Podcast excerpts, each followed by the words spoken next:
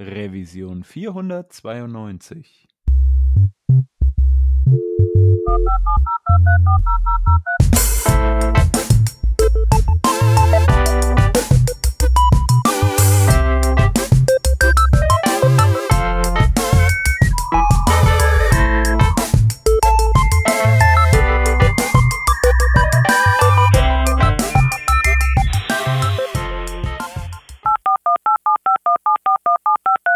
Diese Revision von Working Draft wird euch präsentiert von Hörerinnen und Hörern wie euch.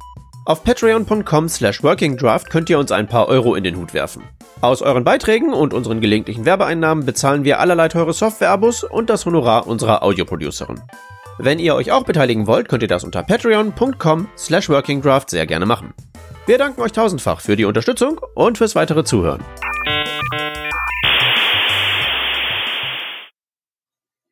Hallo und herzlich willkommen zum Working Draft, die Revision 492. Wir sind heute zu dritt hier im virtuellen Studio. Zum einen ist dabei die Vanessa. Servus. Ich bin der Hans und bei uns ist der Tobias Köppers. Hi Tobias. Hallo. Grüß dich. Schön, dass du da bist. Wir sprechen heute mit dir über Webpack, das ist nicht die erste Sendung, ähm, die wir mit dir machen, aber die letzte ist tatsächlich schon einige Zeit her. Sage ich gleich noch ein bisschen was dazu. Vielleicht kannst du uns ja erstmal ein wenig was über dich erzählen, ähm, damit die Zuhörerinnen und Zuhörer auch wissen, wer da eigentlich mit uns spricht.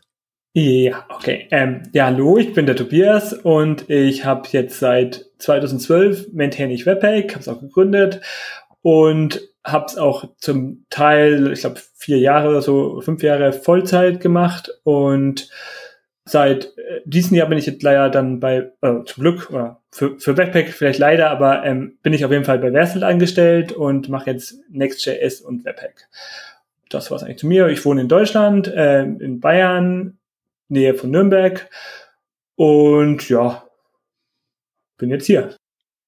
Sehr gut. Und du äh, bist uns zugeschaltet sozusagen im Urlaub sogar. Nimmst du dir noch die Zeit, über das Projekt zu reden? Da sieht man schon mal die Open Source Welt und die Arbeit im Open Source Bereich, auch wenn das jetzt natürlich, äh, wie du eben gesagt hast, äh, Stück weit gesponsert ist, wenn man das so sagen kann, ist natürlich die äh, ruht niemals. Und auch dazu haben wir kürzlich erst eine Sendung gemacht. Ich weiß gar nicht, Vanessa, welche, welche Revisionsnummer war das nochmal? Wir haben in der Revision 489 mit dem Leben und Überleben mit Open Source, mit dem Marvin und mit dem Martin gesprochen. Ähm, was sehr, sehr spannend auch war, die beiden Open Source Projekte waren in dem Fall ja das Preact.js und äh, MKDocs. Und das so vergleichsweise vielleicht auch bekannte Tools, aber doch irgendwie viel kleinere Tools. Und dann fiel eben auch des Öfteren der Begriff oder der Name von Webpack einfach als so ein Paradebeispiel, als ein riesiges Open Source Dingens, was jeder im Web verwendet. Ja, und so ist es auch. Also ich denke mal, äh, jeder, der hier irgendwie zuhört und, und Frontend auch mal gemacht hat, hat wahrscheinlich schon mal in irgendeiner Art und Weise Webpack verwendet. Tobias, du hast ja eben schon erwähnt, Next.js, Next.js als Tooling sozusagen, ja, so ein, ein Command-Line-Befehl und du hast deine komplette äh, Web-App fertig, aber irgendwo drauf muss das Ganze ja auch basieren. Und Webpack ist da ein integraler Bestandteil.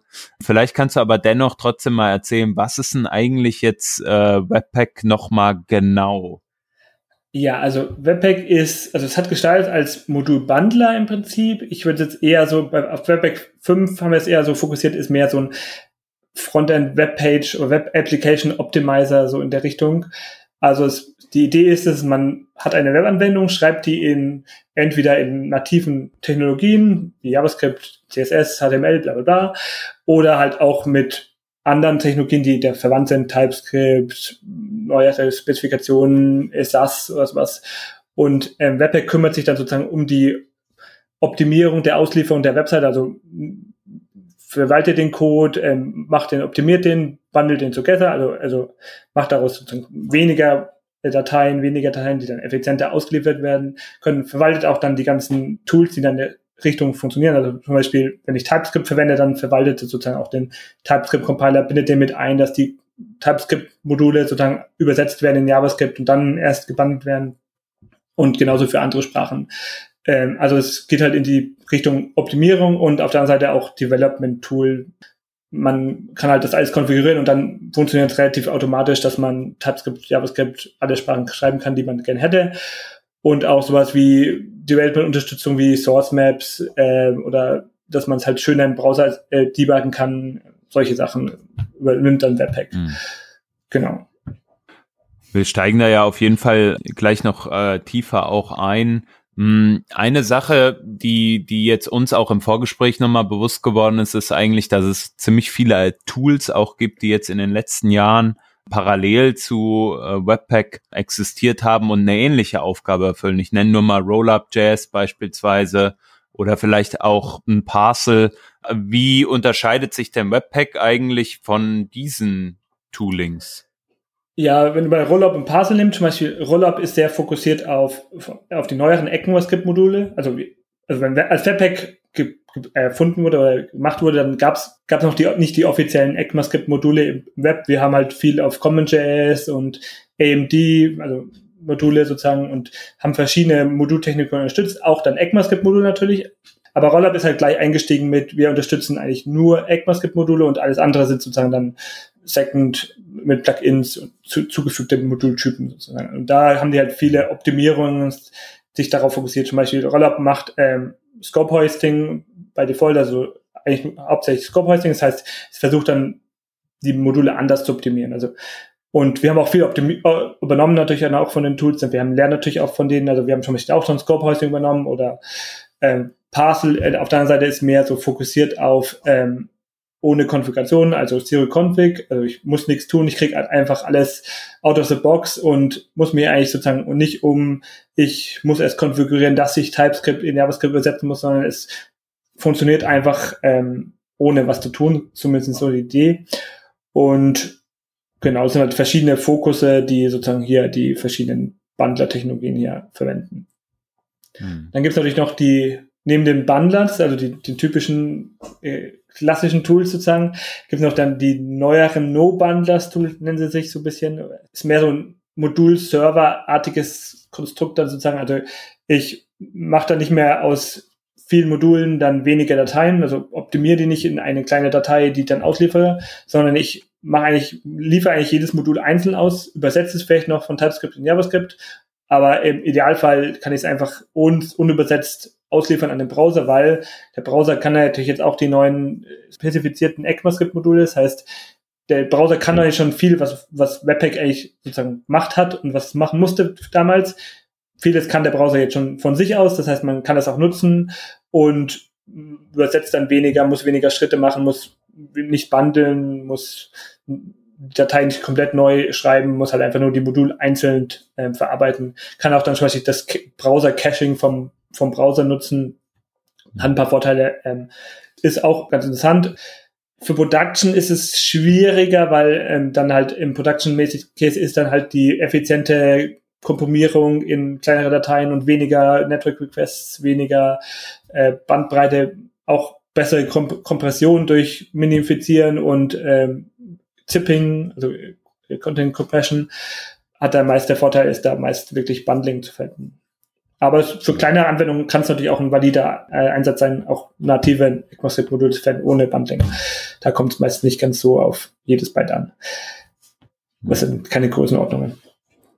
Ja. Ich erinnere mich noch, ähm, früher, bevor es so Tooling gab, wie beispielsweise ähm, Next.js, habe ich häufig noch ähm, ähm, ja, Webpack-Dateien selbst versucht äh, oder Webpack-Konfigurationen, so muss man ja sagen, ähm, perfekt zu optimieren. Ne? Wir mussten gucken, haben wir die richtigen Plugins, die wir jetzt alle brauchen. Sagen wir mal, wir haben noch ein CSS, was wir parallel kompilieren. Das ist ja zum einen das, das Tolle, dass halt Webpack so sehr customizable ist, dass du so viel einfach auch hinzufügen kannst. Und da ist ja ein, ja, ein Minifizieren früher das einfachste gewesen. Ne? Das ähm, ist ja dann, glaube ich, in einer der, weiß ich nicht, der letzten Versionen auf jeden Fall auch ähm, mit dem Production Mode einfach so mit reingekommen. Ne? Und vorher muss man das, glaube ich, noch als eigenes, hm. ähm, eigenes Webpack Paket mit hinzunehmen.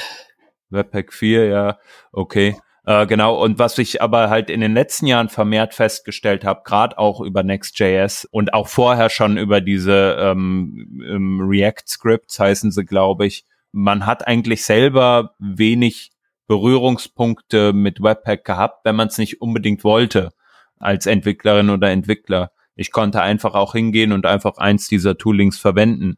Ist das auch ein ähm, erklärtes Ziel im Moment von Webpack, einfach wirklich mehr in dieses Zero Configuration, ähm, jetzt nicht als Webpack selbst dann reinzugehen, sondern dann auch äh, für Tools wie jetzt ein Next.js bereitzustehen und da einfach auch ja, von Expertinnen und Experten gepflegt zu werden.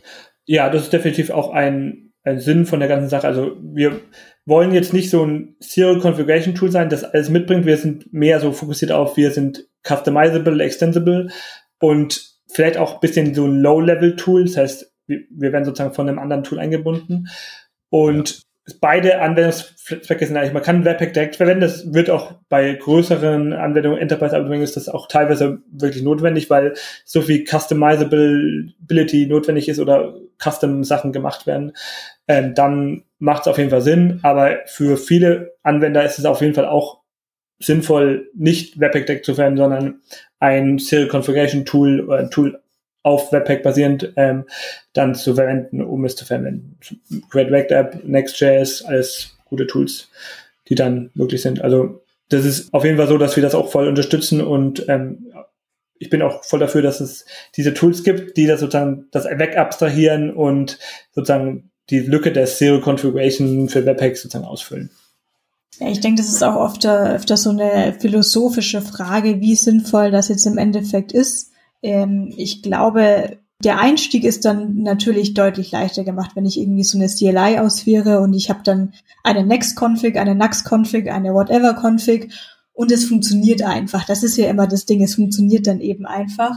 Bisschen schade finde ich es allerdings, wenn dann auch dieses Wissen einerseits verloren geht so was da alles so under the hood passiert. Gerade mhm. dann, wenn es dann eben doch zu Problemen kommt. Da merke ich dann schon, dass die älteren Häschen, die Webpack dann noch kennen, schon noch so ein Gefühl haben, was da gerade los sein könnte. Während wenn man direkt einsteigt mit irgendwas anderes, was alles weg abstrahiert, dass es dann durchaus schwerer werden kann. Und ein anderes Problem, über das man streiten kann, ist natürlich immer dieses Framework auf Framework auf Library auf sonst was zu verwenden, dass das ja so einen Rattenschwanz ergibt von, äh, das hat abgedatet, jetzt muss das Framework updaten, damit also zum Beispiel ähm, kommt dann Webpack 6 in 3 irgendwann raus. Ähm, da muss ja erst quasi das andere Framework wahrscheinlich auch upgraden und dann muss ich wieder mein, mein Framework upgraden, damit es dann alles up to date bleibt. Und ja, wie du es gerade meintest, ähm, wenn man was customizen möchte, glaube ich, anders ausgedrückt in meiner Erfahrung, ist es dann schon leichter in der direkten Webpack-Konfiguration was zu tun mit der Dokumentation von euch, als jetzt irgendwie drauf zu hoffen, dass die Next.js oder Next.js-Dokumentation auch noch so gut ist, weil dass es dafür dann wieder Plugins gibt, damit ich dann über Next oder über Next dann Webpack konfigurieren kann. Ja, ja, also beide Punkte gebe ich auf jeden Fall recht. Zum letzteren Punkt ist ja, teilweise bieten auch manche, also zum Beispiel Create React App bietet gar nicht an, dass man Webpack extenden kann. Also du kannst gar nicht in die Webpack-Konfiguration eingreifen. Du kannst das eigentlich gar nicht sozusagen, also zumindest native nicht extend oder verändern. Ähm, es gibt dann natürlich dann so Tools on top of Create Connector. Ich glaube, äh, Custom React Script ist irgend sowas, äh, Rewired oder sowas in Richtung, ähm, wo man es dann wieder extenden kann. Aber es ist von, von Create React App gar nicht so gedacht, dass man es überhaupt extenden kann. Bei, bei Next.js kann man es äh, extenden, kann auch die, sozusagen die Native, kannst dann Webpack-Property mit reinschreiben in Next-Config und kannst dann sozusagen deine Webpack-Config verändern, die Next.js basiert. Aber das Problem ist natürlich wieder, man hat jetzt eine Ebene mehr, dann kommt nochmal die, die, die Default-Konfiguration von Next.js dazu, dann weiß man nicht mehr genau, was jetzt genau wie konfiguriert ist. Macht es auf jeden Fall einfacher, wenn man auf äh, Webpack direkt basiert.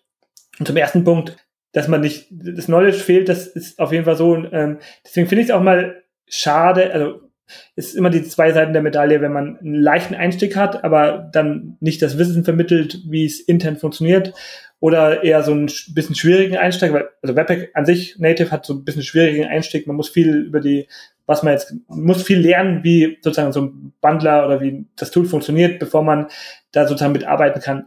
Ich bin immer eher der Fan davon, dass man das auch lernen soll, bevor man es verwenden soll. Deswegen ist es, bin ich jetzt eigentlich gar nicht so ein Fan davon, das alles möglichst Zero-Config und automatisch zu machen, sondern eher so, man sollte auch erstmal das lernen, was man, wie das Tool funktioniert und was man da überhaupt macht mit seinem Code, damit man auch Ende weiß, wenn ein Fehler auftritt, woran liegt es denn überhaupt? Und das ist dann viel einfacher, den Fehler zu finden, wenn man weiß, ich habe jetzt den Loader für CSS konfiguriert und da, deshalb geht jetzt mein CSS nicht mehr an, als statt wenn man Zero-Config hat und dann CSS geht nicht und ich keine Ahnung, woran es liegt und ich weiß auch nicht, was ich austauschen kann und was ich verändern kann und an welche Konfigurationsschraube ich schrauben kann.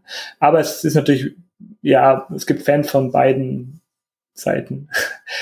Wenn du das jetzt gerade so sagst, würdest du denn dann auch ähm, sagen, dass eigentlich Leute, die sich nicht tiefergehend äh, damit äh, beschäftigen möchten, dann doch eher zu etwas zurückgreifen wie einem Next.js oder einem Create React App? Also wenn du nicht willst, äh, wenn, wenn du es abstrahiert haben möchtest, dann solltest du es auch tun. Also ich meine jetzt, wenn du es sich da zwangsweise einzuarbeiten, obwohl man jetzt gar nicht will, bringt da meistens nichts. Mhm. Also das sollte man schon eher die Motivation haben, sich auch wirklich dann einarbeiten zu wollen, sonst geht es ja auch irgendwie gar nicht. Und Verstehe ich dann aber richtig, wenn man dann äh, sagt, so, ich möchte mich aber nicht einarbeiten, dann aber nicht einfach so äh, jetzt Webpack verwenden, ohne dass man weiß, wie man es wirklich zusammenstackt.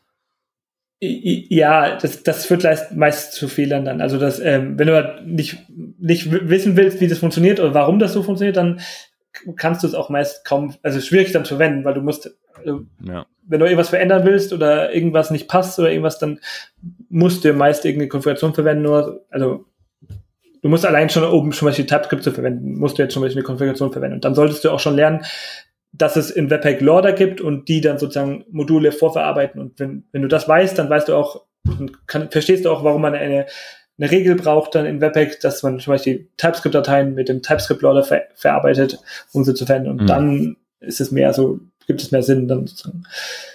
Witzigerweise habe ich jetzt äh, gerade kürzlich wieder irgendwie eine Diskussion gehabt. Da haben wir irgendwie drüber gesprochen, okay, wie bekommen wir denn eigentlich unsere Module, die wir hier bauen, auf modernem TypeScript wegen mir, äh, wie bekommen wir die denn eigentlich in einen veralteten Browser? Wir müssen das supporten. Ich bin ja, äh, bin ja bei, ähm, sage ich mal, einem Fernsehsender, wo man dann auch vielleicht mal das ein oder andere ältere Smart TV Gerät äh, supporten muss, ja, und da läuft dann vielleicht noch nicht die neueste ECMAScript Sache drauf.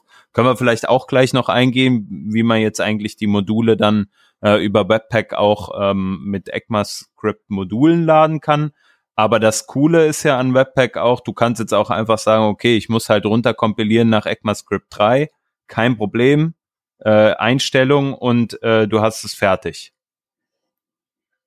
Ja. Das ist für mich also ein, ein Riesenvorteil halt einfach, weil man halt sagen kann, egal wo ich gerade hinkompilieren möchte, ich kann eigentlich sagen, ich gehe äh, sowohl den einen Weg ähm, zu, zu ganz alten oder zu etwas älteren äh, äh, Browsern, falls notwendig. Aber ich kann halt auch ähm, die ganz moderne Unterstützung vielleicht auch mit einem anderen Compile-Target haben. Mhm. Ja, aber das ist äh, vielleicht auch nicht der Standard-Use-Case. Ja, das ist schon eigentlich schon also oft gemachte Use Case. Das wird, wird ja auch von zum Beispiel Babel ziemlich mit den Env Lorder, äh, Env Preset wird das ja auch ganz gut unterstützt. Da kannst du ja deckst du eigentlich ganze Spannweite von ich möchte ganz modernes JavaScript schreiben bis ich möchte das dann in ganz altes JavaScript abgedeckt haben. Das wird eigentlich ja. ziemlich gut da unterstützt, also auch recht einfach. Ja, recht, recht einfach ist, ist ganz gut, weil jetzt habe ich so ein bisschen zugehört und ich glaube, für mich waren das einfachste zu verstehen, die Loader, einfach irgendwas, was quasi dafür da ist, irgendwie auch so einen YAML-File. Ich hoffe, ich sage jetzt nichts Falsches, in JavaScript-Objekt umzuwandeln, damit ich das dann eben importieren kann und das funktioniert einfach auf magische Art und Weise. Ich glaube, danach kamen so die Plugins, die ich dann kapiert habe, nie selber geschrieben, nie konfiguriert, aber dann war das irgendwie schon möglich, irgendwie so ein Plugin mit reinzufügen und irgendwie, ich wusste dann auch, ah, das kommt jetzt hier hin und das kommt, in, also allein bei der Webpack-Konfiguration, also hier kommen die Plugins rein, hier kommen die Loaders rein, aber dann geht's ja weiter mit diesen, dann kommen die Entry Points, dann kommt sowas wie Babel, dann kommt sowas wie äh, Versionen wie ES Next und ich glaube, dann wird es schon ganz schön einfach auch auszusteigen, weil dann so verschiedene Welten aufeinandertreffen und dann weiß man schon gar nicht mehr, was ist jetzt eigentlich dieses Bubble, was macht jetzt eigentlich dieses Webpack, wozu brauche ich diesen Entry Point und jetzt muss ich auch noch Chunks splitten. Und dann kommen wir wieder, glaube ich, zu dem Punkt, dass so ein, äh, wenn es jetzt so ein Next gibt, was einem das weg abstrahiert, schon dann wieder, wieder besser wird. Mhm. Äh, ja, aber ich glaube noch nicht mal, dass man so äh, TypeScript auf so einen ECMAScript 3 runterkompilieren kann, ist, ist quasi einfach. Vielleicht auch, weil es natürlich auch nicht das ist, was man als Webentwickler, Webentwicklerin so täglich macht. Ich denke, man ist recht geübt da drin, quasi fünf Tage die Woche, wenn man Vollzeit arbeitet, JavaScript, HTML und CSS zu schreiben.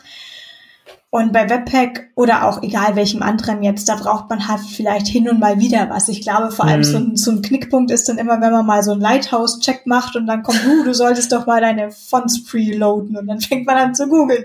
Und dann, dann erklärt die halt irgendwie so eine MDN-Seite, da musst du doch nur so ein rel Preload Prefetch ranmachen und dann funktioniert das doch und dann hat man da. Ja, aber ich habe ja gar kein Head, ich habe ja gar keine Index HTML.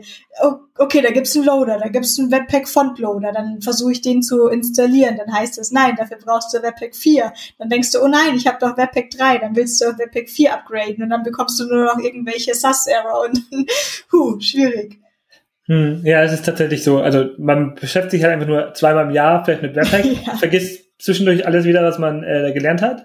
Und dann muss man sich wieder komplett neu einarbeiten. Das, ja, das sehe ich auch, das führt auch zu Frustrationen, aber ja, Vielleicht ist es auch ganz gut, wenn man sich nicht jeden Tag damit beschäftigen ja, muss. Ja, ich, vielleicht ist äh, die, die, die Ungewissheit beim Debuggen schon so ein Problem.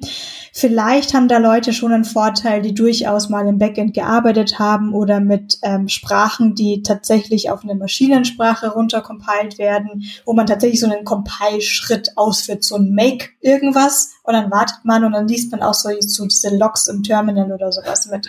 Also so, so im Webdev, dann gehe ich halt im Browser und gucke mal. Dann gehe ich in die Konsole, kenne ich. Ich gehe in den Browser, kenne ich. Ich weiß alles, was passiert. Aber dass ich hier durchaus, weil ist ja nur JavaScript, ähm, natürlich auch irgendwie bei meinem Webpack-Plugin, im Notfall gehe ich ins Node-Module rein, auch so Console-Logs setzen kann. Ähm, und auch so mal anfangen kann zu debuggen und zu schauen, hey, warum funktioniert denn mein Loader nicht? Vielleicht, vielleicht habe ich das in einen Faden gemacht, weil ich irgendwie mit Node.js ein Path resolven sollte und ich habe eigentlich keine Ahnung davon, wie das eigentlich geht oder ich habe meine Folder irgendwie vermurkst. Weil dummerweise kommt ja wahrscheinlich keine Fehlermeldung wie, ja, du hast jetzt hier einen JSON-Loader angegeben mit dem und dem Pfad, der da rein soll, aber da war jetzt gar kein JSON drin, bist du dir sicher? Ähm, ich schätze mal, das wäre jetzt so eine sehr intelligente Fehlermeldung, die wahrscheinlich äh, utopisch wäre oder nicht möglich. Ja, aber ich denke, dass man sich daran oft auffällt, falschen Pfad gesetzt zu haben und sich fragt, ah, warum geht denn das jetzt nicht? Warum ist die Datei leer oder sonst irgendwie was. Ähm, und dass die Hürde größer ist, weil es weniger auf Erfahrung basiert, dass ich weiß, okay, ich kann da mal meine Console-Logs durchsetzen oder kann ich da einen Breakpoint setzen, keine Ahnung.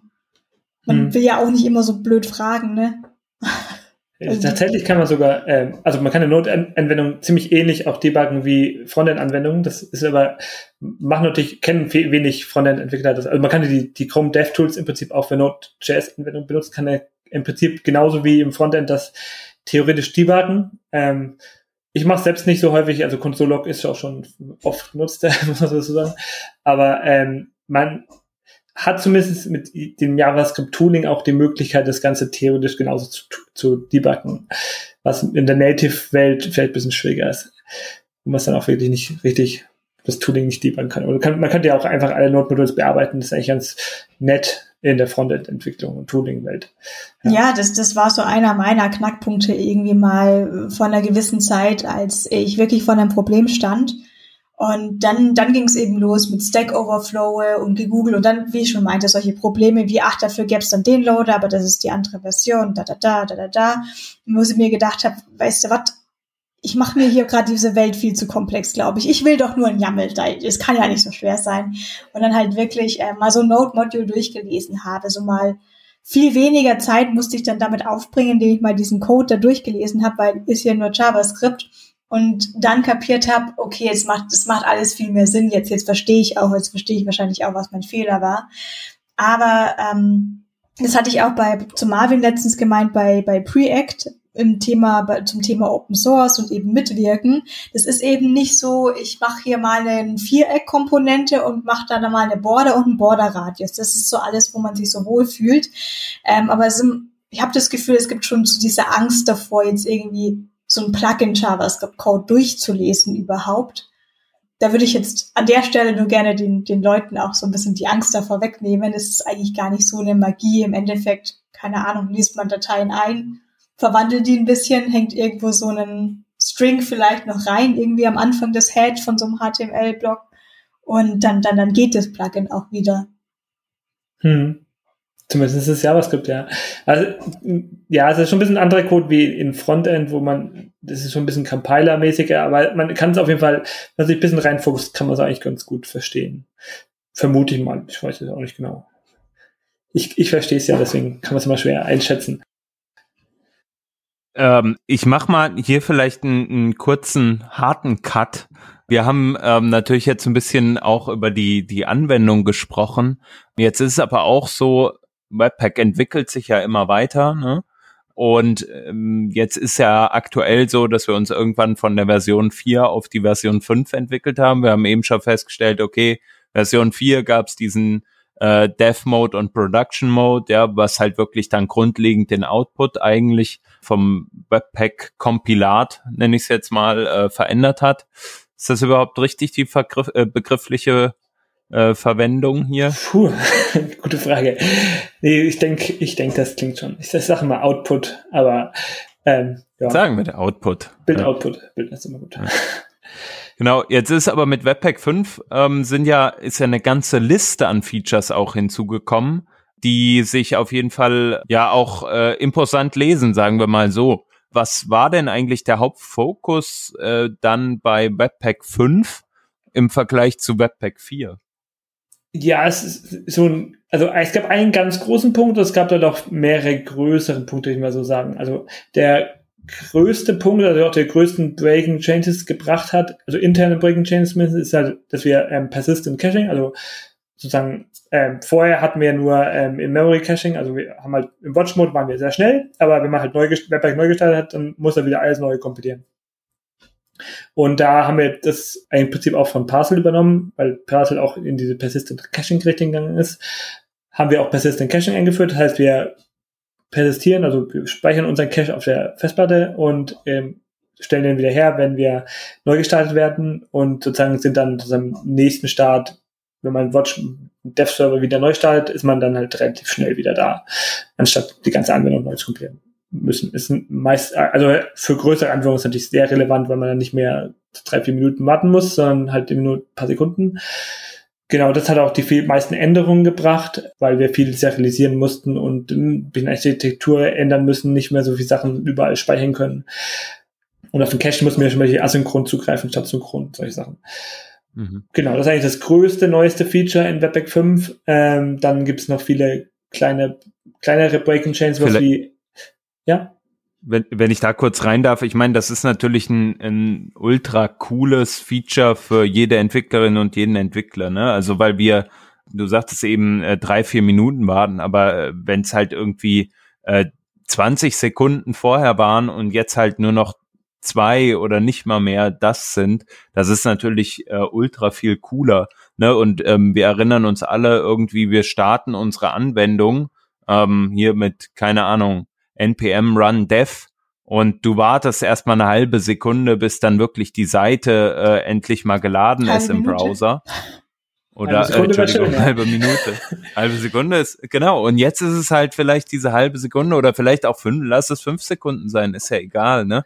Aber einfach diese Geschwindigkeit ähm, dort reinzubekommen und sofort starten zu können, ähm, das ist, glaube ich, für eine Developer Experience und wo wir heutzutage ja auch gewohnt sind, alles ist sofort da, wenn wir irgendwo klicken, ja. Ähm, auch auf schlechteren ähm, Endgeräten und nicht jeder hat ja in, in seinem Entwickler äh, Leben halt irgendwie dann das allerneueste Notebook, was dann halt super performant äh, mit hier M1-Chip und What Do I Know äh, ist, ja, sondern es gibt ja auch vielleicht noch die Kiste von 2017, 18, ähm, die auch geil ist, aber halt nicht auf Top-Level und deswegen Äh, also Developer Experience finde ich immer eine sehr, sehr coole Verbesserung.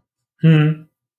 Ja, deswegen war es ja auch ein großes Feature. Also ich meine, wer kennt nicht ja. noch dieses Meme, als irgendwie diese Strichmännchen draußen einen Schwert- oder Nerfgang Nerf-Gun-Fight gemacht haben und alle Leute so, ja, müsst ihr nicht irgendwie arbeiten und irgendwie ruft so Compiling ja. und man irgendwie noch so nebenbei auch mal E-Mails checkt oder auf irgendwie die Lieblingswebseite geht und irgendwann so, was wollte ich eigentlich von einer halben Stunde? Ach ja, ich habe selber gestartet. Aber wir sind auch ein bisschen verwöhnt in der Frontend-Welt, dass es alles sofort ja, gehen muss. Weil, also definitiv. Also, also ich habe ja auch jemand, mal ja. Entschuldige, erzähl mal ja. jemand anders, wir mussten vorher 20 Sekunden warten, da lachen ja andere. Also, hallo, ich compile hier für 10 Minuten. Genau so, ja. Ich habe ja auch vorher mal C-Sharp und so entwickelt und da hat es halt auch ein bisschen länger gedauert mit dem Kompilieren. Das sind wir schon sehr verwöhnt. Ja, ich muss aber auch zugeben, dass ich manchmal auch schon über mich selber ein bisschen schmunzel, wenn ich dann überlege, welchen Code ich gerade tatsächlich versucht habe auszuführen, was ganz klar hätte man ein, zwei Sekunden länger über diese Zeile nachgedacht, ganz klar nicht funktionieren würde. Aber es ist so dieses Trigger, ich gehe gleich mal im Browser gucken, ähm, dass man teilweise ein bisschen zu wenig Hirnschmalz vielleicht mhm. auch reinsteckt. Ich bin aber wirklich so ein Kandidat von ähm, Datei ununterbrochen speichern. Ich glaube, das kommt auch noch von früher irgendwo her, dass ich, oh, war das noch von Zeiten von Galb oder sowas, wo ich dann irgendwie immer so zehn Dateien auf einmal speichern wollte und dann ist irgendwie immer der Server abgebrochen, weil ich zu viele Dateien auf einmal gespeichert hat und irgendwie irgendwas nicht mehr funktioniert hat. Deswegen speichere ich immer sofort jede Datei. Manchmal für, also manchmal habe ich schon zu viel Hot Model Replacement mehr, als ich eigentlich haben wollte. Also es hat lustige Effekte, wenn alles sofort verfügbar ist. Ja.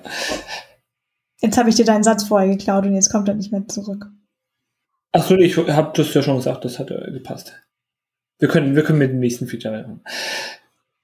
Nee, also ich kann doch mal sagen, also wir haben, was wir dann noch gesagt, was wir noch gemacht haben, ist halt ähm, viele alte Sachen entfernt. Und eine größere Sache davon ist, dass wir zum Beispiel früher sowas wie, wenn du ein Pass-Modul verwendet aus Node.js, hat das in Webpack auch einfach funktioniert. Also wir haben also ein Polyfill mit, äh, mit ausgeliefert, sozusagen automatisch. Das heißt, alle, also viele Node-Module haben halt automatisch auch mit Webpack funktioniert. Das haben wir entfernt in Webpack 5. Gab auch viel Kritik darüber, dass jetzt natürlich viele Module dadurch nicht mehr standardmäßig funktionieren.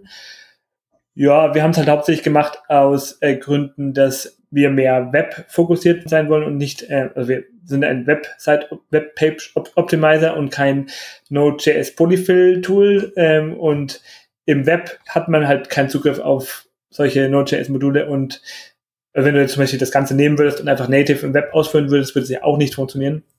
Daher wurde es jetzt erstmal entfernt und so altes Zeugs weg, ist immer gut. Ja. Was noch, genau, was ihr noch gemacht? Wolltest du was sagen? Ich wollte äh, nur mal ganz kurz fragen, mal einen Ausflug machen da, weil ich, ich finde das so klasse, was du eben gesagt hast. Ne, ähm, wir sind halt ein äh, Webpage optimierendes Tool und kein Node.js Polyfill Tool. Das ist ja ein sehr sehr klares Statement so und sowas muss man halt erstmal irgendwie auch rausarbeiten für sich als Tool, was halt wahrscheinlich also über Jahre halt auch einfach gewachsen ist und es gab ja irgendwann mal auch einen guten Grund, warum man jetzt da die Polyfills reingepackt hat und, und, und. Ähm, wie kommt ihr eigentlich so zur Entscheidung? Also macht ihr das dann im Issue-Tracker von GitHub, wo es dann eine längliche Diskussion gibt? Nee, es ist mehr so, äh, wir haben ein bisschen Slack und da diskutieren wir so ein bisschen drüber, aber es ist jetzt nicht, dass wir da irgendwelche RFCs, größere Diskussionen machen, es ist mehr so, ich glaube, da, da für dieses Feature gab es sogar ein Issue, wo man mitdiskutieren konnte, äh, und dann mal nach, also, wir haben halt also in der Beta hatten wir es dann drin und dann wurde auch explizit nach Feedback für dieses Feature gefragt, ob das denn überhaupt sinnvoll ist. Da gab es mhm. halt auch, es gab Kritik, aber es gab auch viele Leute, die halt sehr dafür gesprochen haben. Also ich denke, das war schon, glaube ich, die richtige Richtung. Also im Nachhinein hat es, ja. glaube ich, es gab halt an, am Release sehr viele Kritik darüber, aber jetzt ist ja schon ein halbes Jahr her, ähm, mhm. mehr als ein halbes Jahr, ein Dreivierteljahr her jetzt ist eigentlich kaum, also eigentlich keine Kritik mehr darüber und es ist eigentlich, ja, es passt schon so. Es ist halt, es ist, teilweise gewöhnt man sich halt an Features, die eigentlich nicht da existieren sollten. In einem, ja. in einem Web-Optimizer gibt es halt keinen Node.js äh, automatischen Polyfill dafür. Und es ist natürlich auch historisch gewachsen gewesen, weil es gab ja Browserify davor und Browserify war ja explizit ein Tool, das hatte, das Statement war halt, ähm, macht Node.js-Module im Browser ausführbar. Und ähm, wir sind natürlich auch als direkte Konkurrenz dazu aufgetreten. Das heißt, wir haben auch viele Features übernommen natürlich und wir wollten natürlich auch, dass wir, dass man Browserify so direkt ersetzen kann mit Webpack. Das heißt, oder zumindest ziemlich groß ersetzen kann. Das heißt, wir haben halt viele Features übernommen, halt auch dieses mit dem Node.js werden polyfilled. Äh, ist ja auch kein kompliziertes Feature. Man nimmt halt einfach diese Modulnamen, gibt Polyfills an und fertig äh, wird es halt eingeblendet. Aber es, es hat halt auch dann zu Problemen irgendwann mal geführt. Man, man kriegt halt dann zum Beispiel permanent aus Versehen Krypto und kriegt dann halt irgendwie so 280 Kilobyte äh, Krypto-Library mit äh, rein, wo halt dann irgendwelche Hash-Tabellen für äh, irgendwie, also für solche elliptischen Kurven sind so Tabellen mit drin, die halt irgendwie riesig groß sind und ist halt jetzt auch nicht so, was man unbedingt im Web dann haben möchte, dass solche Probleme entstehen. Und, und dann auch halt mit Versionierung ist halt auch problematisch mit, welche Version von diesem Node.js-Modul verwende ich denn? Von dem Polyfill gibt es auch mehrere Versionen. Und wir können zum Beispiel auch nicht einfach eine neue Version per Default ausliefern, weil das dann wie ein Bacon Chains in Webpack wäre. Das heißt, wir können gar nicht die neueste Node.js-Version gleichziehen und es hat, hat viele Probleme halt das durchgeführt. Und jetzt muss man da einfach manuell einbinden. Wir geben in der Fehlermeldung direkt aus, welchen Code man sozusagen einbinden muss, um das sozusagen ja. direkt einzubinden. Und man verwaltet die Version selber und das ist deutlich einfacher, zumindest also von unserer Seite auf jeden Fall, aber auch von Nutzerseite ist es deutlich auch sichtbarer, dass man jetzt ja. diesen Krypto-Polyfill mit eingebunden hat, weil man es ja in der Konfiguration stehen hat, dass man einbindet. Ja. Und ich glaube halt dieses Thema, was du sagtest, ne, dieses, diesen strategischen Punkt da einfach zu sagen, hey, guck mal, wir machen hier einen Webpage-Bundler und nicht mehr wie damals, wir brauchen Feature Parity zu Browserify, ähm, was halt einfach de facto, was ihr halt aus dem Markt gehebelt habt, so, ne, also ich weiß nicht, was gerade bei Browserify abgeht, so, ich will denen auch jetzt nichts Falsches da irgendwie sagen, aber grundsätzlich, noch, ja. ja, es ist halt was anderes, ne. Ich, ich, ich denke, ähm, also ich weiß nicht, ähm, Browserify wäre wahrscheinlich dann auch in ähnliche Richtung gegangen, vermute ich mal. Also es ist jetzt nicht sowas, was jetzt Browserify falsch gemacht hat. Es war zu der Zeit auf jeden Fall ein richtiger Schritt, weil es, es gab halt auf NPM nur Node-Module und keine Frontend-Module, sondern das ist jetzt eher mehr gekommen, dass in NPM eigentlich, was eigentlich 80% Frontend-Module sind und äh, nicht mehr so viele Node, also auch noch Node-Module, aber ist auch, man kann auch Frontend-Modul direkt auf NPM publishen und keiner schaut einem böse an, weil man keinen Node.js-Support hat oder was. Das heißt, es hat sich mehr das Ökosystem in die Richtung bewegt und äh, deswegen fand ich es als eher so ein logischer Schritt aus der Entwicklung des Ökosystems, nicht eher sowas wie, wir wollen uns jetzt da explizit unterscheiden und äh, andere Wege gehen oder sowas. Hm. Ja, okay, verstehe. So, das zweite Mal dazwischen gegrätscht und die, äh, die Liste ist ja noch lang an Features, die ihr jetzt habt. Ja, da, da kommen wir, vielleicht kommen wir gleich mal durch. Nee, müssen wir, schauen wir, schauen wir.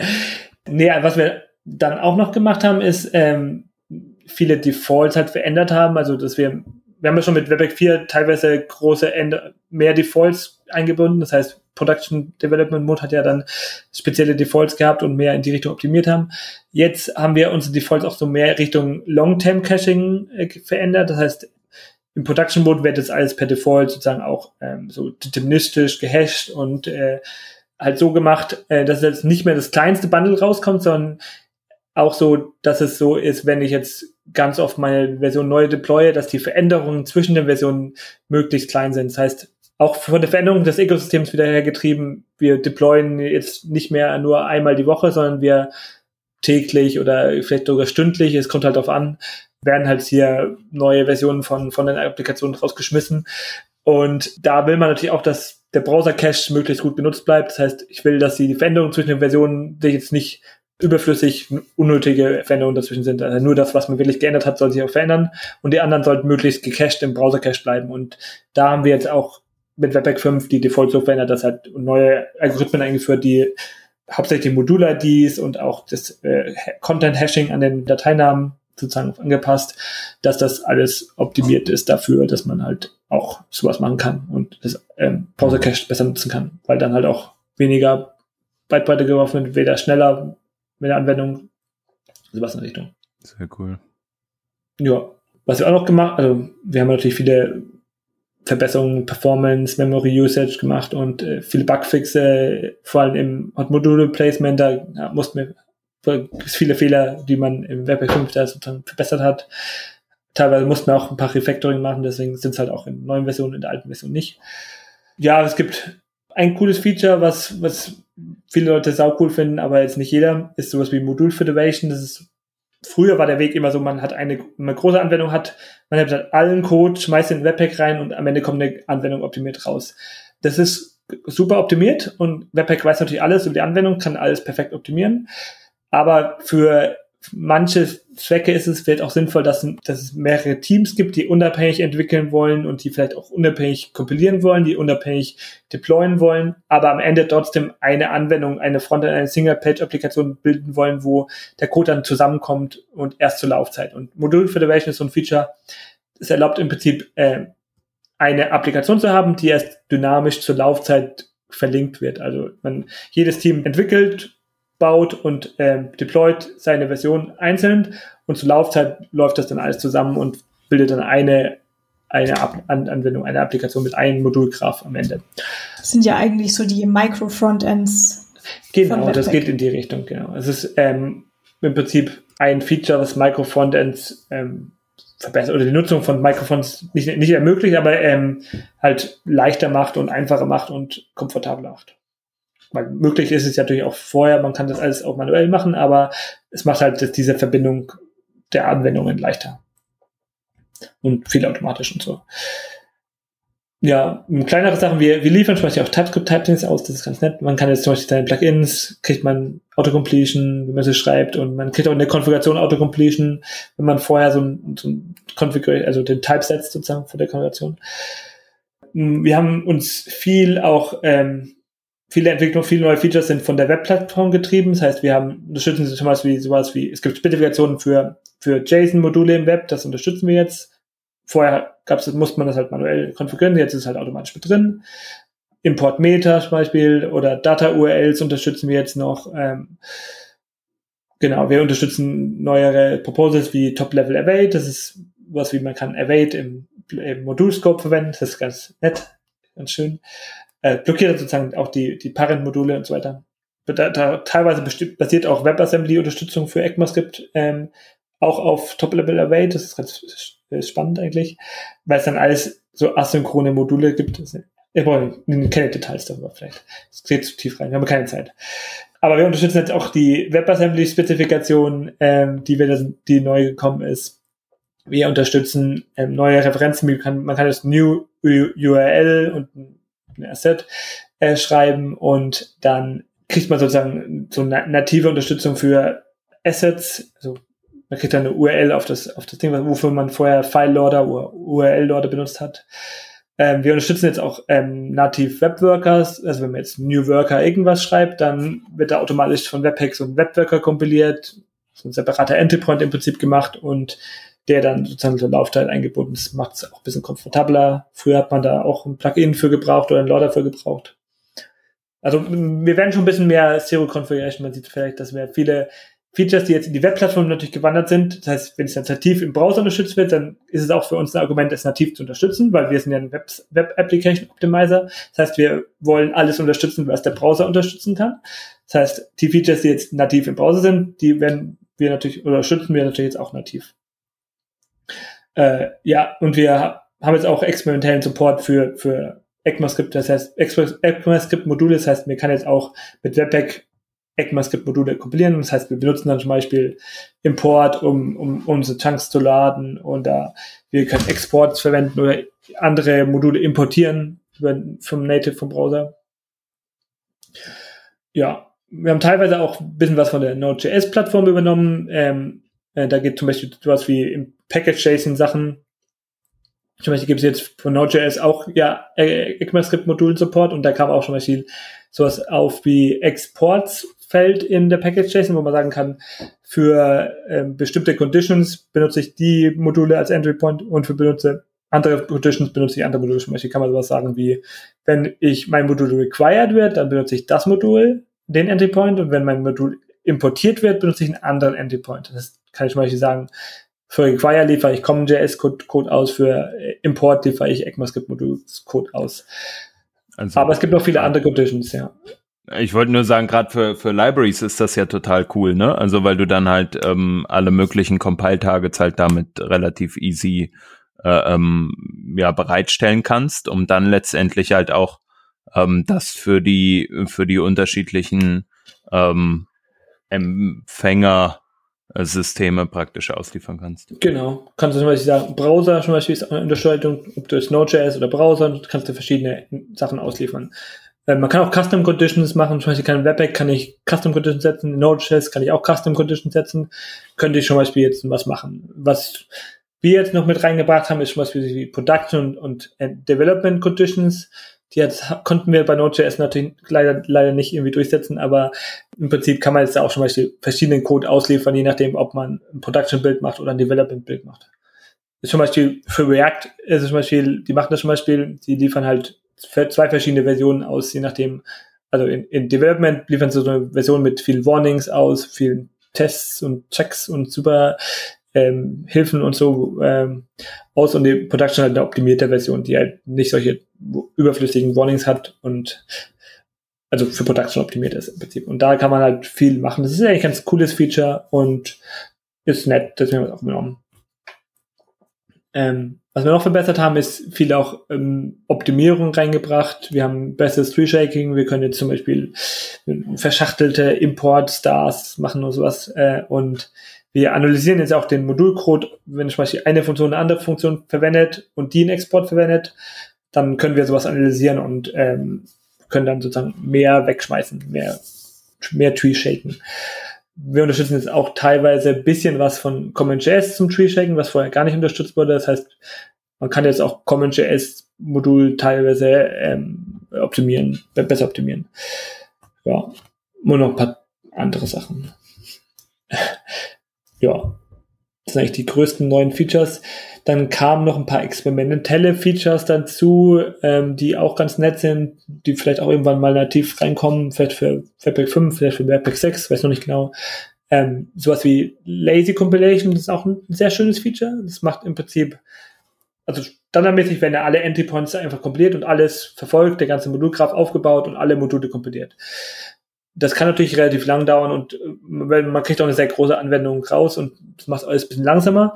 Deswegen gibt es schon was wie, was wie Lazy Compilation. Dann kompiliere ich nur das, was man auch verwendet. Das, das heißt, es funktioniert dann so, dass wir erstmal nur so ein Proxy-Modul, äh, also für jeden Endpoint erstmal so ein Proxy-Modul kompilieren und wenn dann der Endpoint, der Code ausgeführt wird im Browser, kommuniziert man das vom Browser zurück an den Compiler und dann sagt, sagt der Compiler, ich brauche den Endpoint ABC und dann kompiliert der den und äh, schickt dann den neuen Code sozusagen mit Hot, Hot Module Placement an den Browser und man sieht dann sozusagen den Code und der Browser wartet sozusagen im Prinzip. Und das funktioniert dann für Endpoints und für, wenn man sowas wie dynamisches Import, also Import, Klammer auf, Klammer zu, sowas benutzt. Ähm, und das macht das von Performance halt ganz nett und schön, vor allem für größere Anwendungen. Ja, ja, das ist eigentlich das wichtigste, größte Experiment. Was wir noch machen, ist jetzt aktuell recht heiß, ähm, ist sowas wie, ähm, wir wollen sowas wie, man, dass man also sozusagen HTTP URLs im Code auch verwenden kann, zum Beispiel von dem ECMAScript Modul CDN, zum Beispiel Skypack verwenden kann und das direkt dann sozusagen in der Applikation schreiben kann und das dann sozusagen, weil man kann es ja nativ im Browser schreiben. Das heißt, wir wollen das natürlich auch unterstützen, weil wir wollen ja ein Web-Applikation-Optimizer werden, habe ich schon mal gesagt. Und im Browser kann man ja auch externe URLs verwenden und deswegen wäre es ganz schön oder wäre es ganz nett, wenn man das im Webpack natürlich auch könnte. Da ist natürlich hm. viel mehr dran, weil es ja nicht so läuft. Also, also was schon geht, ist halt das sowas wie, ich kompiliere es einfach als extern, das heißt, am Ende bleibt wieder ein Import auf externe URL stehen. Das geht schon, das funktioniert auch ganz gut, aber als Website Optimizer will ich vielleicht noch mehr machen. Ich will es vielleicht auch mit bundeln, dieses externe Modul. Und das wäre zum Beispiel auch so ein Experiment, was wir gerade aktuell machen, dass man sozusagen die Module runterlädt, dann die Module auch wieder bundelt und sozusagen das Ganze dann mit in den Modul, den eigenen Code einbettet, sozusagen dieses ganze Webpack auch für diese externen Module, also auf einem anderen Server sozusagen nicht ausführt, aber die Module von einem anderen Server kriegt. Hm. Das ist auch ein schönes Experiment. Ja. Erinnert mich gerade so ein bisschen auch an das, was bei Deno, glaube ich, gemacht wird oder Dino.js. Ja, ja das, ist, JS. das ist sehr ähnlich. Da wird ja auch in Deno wird ja auch so gemacht. Ich verwende ja auch im Prinzip diese Deno-URLs oder die jede beliebige URL und ja. Deno lädt das dann auch runter in so einen Cache-Ordner und hält das dann für immer. Man kann es verwenden. Ja. Das ist eigentlich die Standardmethode in Deno so hauptsächlich. Ja. Und dann in Webpack wäre das halt genauso, dann so stelle ich es mir jetzt vor, ne? Man, man lädt es halt irgendwie zwischendrin runter. Am besten kann man dann halt da noch gucken, was kann man vielleicht noch von dem Import-Tree shaken, kann das dann mit einbacken in äh, seinen eigenen Bild und fertig ist. Genau, so funktioniert auch. Es gibt natürlich viele Fragen, die man dann natürlich auch Security-Perspektive, ist es denn sicher, den Code zu kompilieren, der von woanders kommt? Was ist, wenn der sich verändert? Was ist, wie lange kann ich denn überhaupt cachen? Muss ich den Cache-Control-Header beachten? Habe ich sowas wie Integrity-Checks? Also möchte ich hier irgendwie eine Checksumme machen und das überprüfen, ob sich der verändert hat? Will ich eine Log-File schreiben? Will ich, genau, solche Fragen ist halt dann ganz spannend. Aber wir haben es jetzt mal so gemacht, dass es eine Logfile gibt, die so hier Hashnummer checkt und auch so ein Cache-Folder, der mit eingecheckt wird. Das heißt, man checkt am Ende alles, was sozusagen von extern kommt, auch ein, muss es auch in Pull-Request reviewen. Und die größte Frage ist aktuell noch, ist, was ist, wenn sich das externe verändert? Will ich das regelmäßig überprüfen, ob sich das verändert hat und das neu nehmen oder mache ich das nicht? Ja, das eine gute Frage. Aber ich weiß auch nicht genau. Wir sind noch am Experimentieren.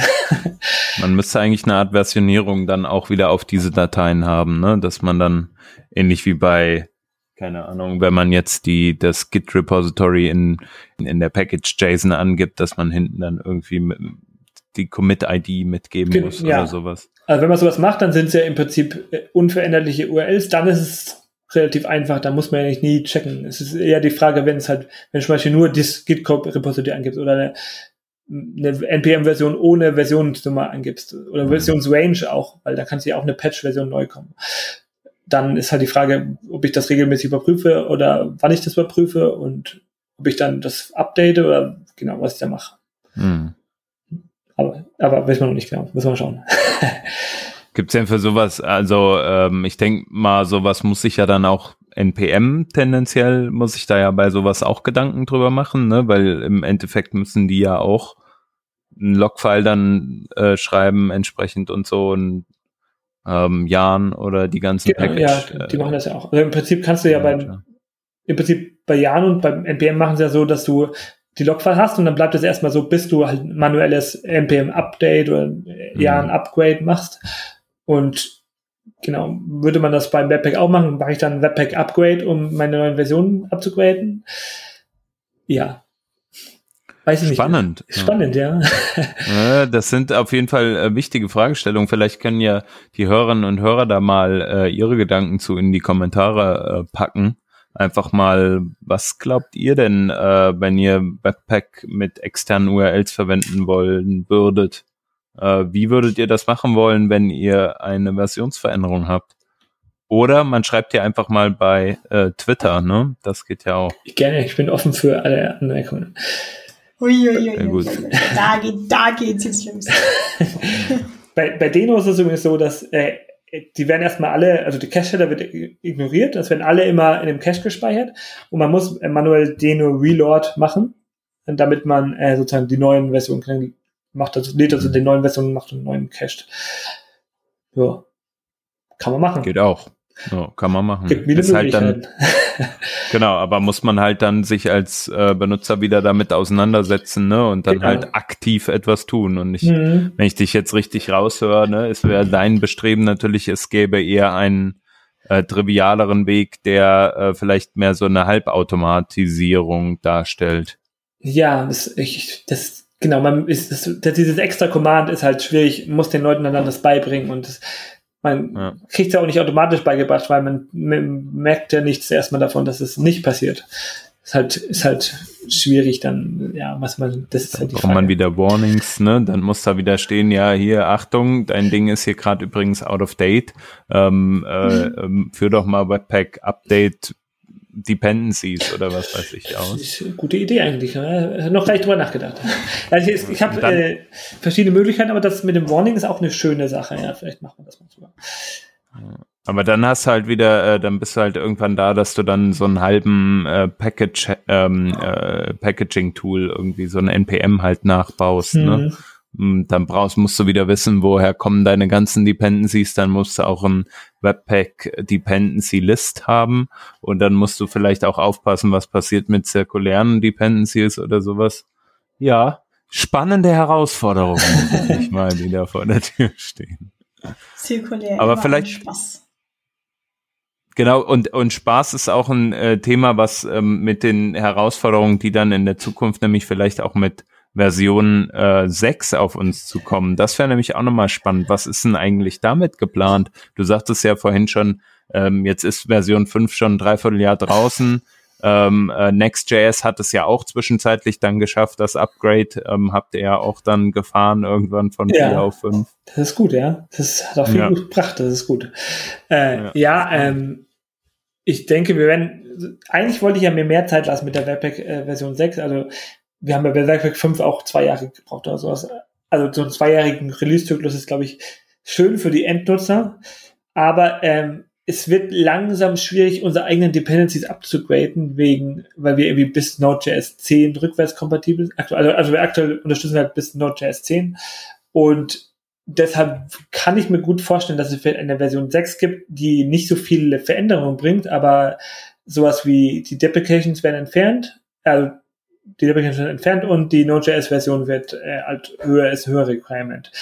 Das würde, glaube ich, nicht so viel Schweiß kosten den Leuten. Und hm. gerade diese zwei Sachen bereiten uns halt aktuell recht große Probleme. Also Node.js-Version ist, wir können unsere eigenen, Up, äh, eigenen Dependencies nicht mehr upgraden, weil die teilweise nicht mehr Version 10 im, im, unterstützen. Aus gutem Grund ist ja auch im Prinzip schon abgeschaltet, also ist ein Auto-State. Und die Deprecations machen auch ein großes Problem, weil wir viele so Memory, also teilweise Memory-Probleme damit haben. Also müssen viele Sachen extra machen, damit wir durch die Deprecated APIs sozusagen nochmal, kann man auf viele Sachen zugreifen, auf die man eigentlich keinen Zugriff hat und dann müssen wir viel speichern und das macht es halt schwieriger mit dem, was wir Memory mit speichern müssen und deshalb würde ich die gerne rausschmeißen, damit das deutlich einfacher wird. Und Deprecations sind sowieso böse. Eben. Und wer die noch nicht äh, längst aus seinem Code rausgeschmissen hat oder das noch nicht gefixt hat, der ist sowieso. Der muss ja auch irgendwann mal bestraft werden. Dran. So.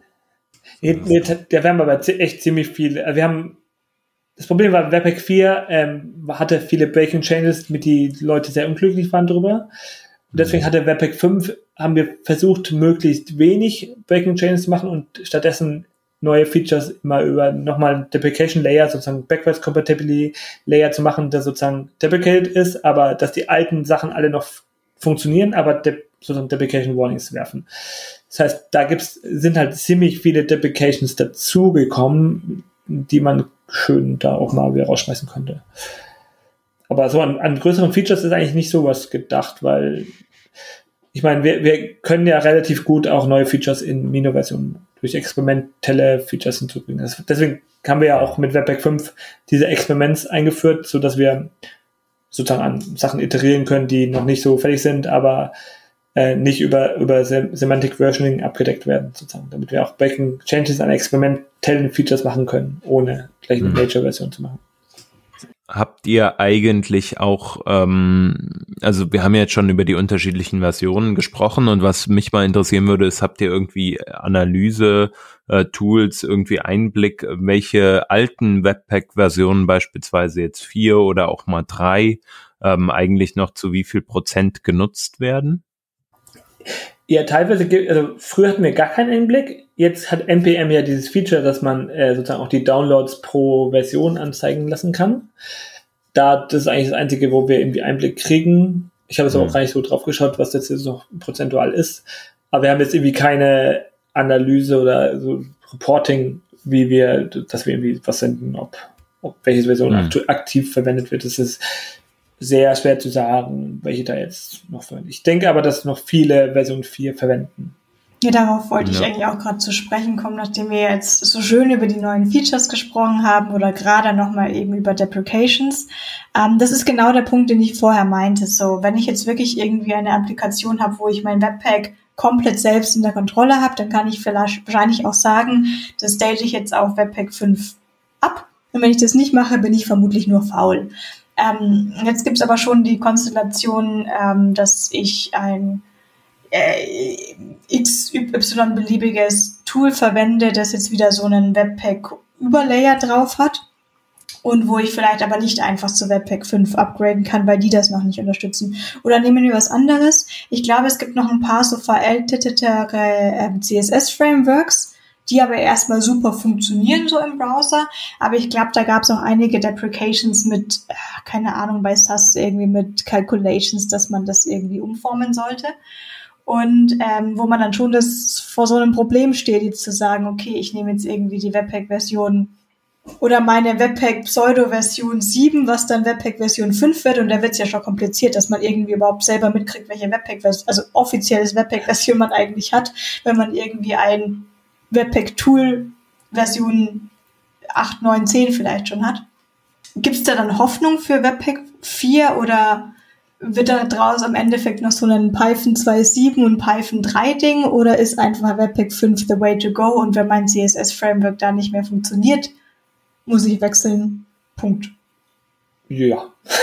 ja. Nee, also wir, äh, wir, können uns nicht leisten, irgendwie noch äh, ewig alte Versionen zu maintainen. Ich glaube, das ist, glaube ich, auch in der Open Source Welt sehr stark so, dass es eher so ist, dass es gibt halt nur die aktuelle Major-Version mhm. und die alten Version ist vielleicht noch eine rückwärts so, aber nicht jetzt für noch zwei Jahre Long-Term-Support für alte Webpack-Versionen. Das können wir nicht bieten.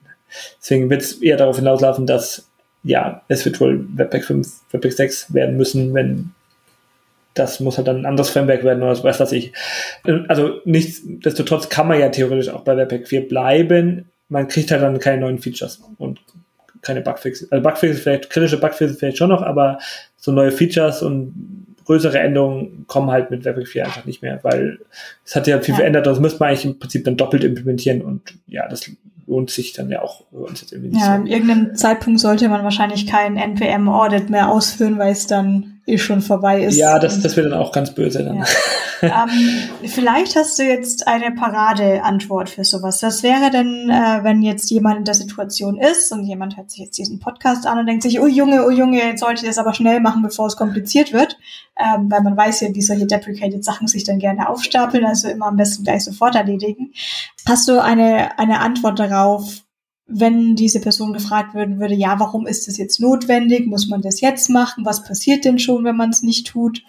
Das Upgraden oder das mit den Deprecations raus? Nein, nein, das, das Upgraden per se. Also wenn, wenn man jetzt ein Entwickler, Entwicklerin in einem Team ist und man muss jetzt irgendwie vor dem PO, PM, sonst wem, sonst dem P irgendwas erklären, ich muss da irgendwie so einen äh, Ticket der Größe fünf Punkte in diesen Sprint machen, sonst haben wir irgendwann mal in der Zukunft ein Problem.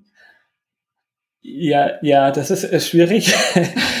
nee, also ähm, ich, ich versuche immer so zu motivieren, dass es äh, in den neueren Versionen, also dass wir viele neue Features, die halt sehr großen Benefit bringen, in den neuen Versionen mit Webpack 5 zum Beispiel Persistent Caching zum reinbringen, dass wir halt dann von der Performance halt so viel besser sind, dass wir, dass es einfach nur aus dem Grund möchte ich upgraden. Also das, weil ich kann ja im Prinzip keinen zwingen, abzugraden und es wird auch keiner machen, also meine, meine Einstellung, glaube ich, ist dazu, ist, es wird keiner machen, wenn es keine Motivation dazu gibt, dass es etwas besser ist. Und nur zum Spaß gradet keiner vier auf fünf ab, weil dann, ja, weil es halt Arbeit ist und weil es immer so ist.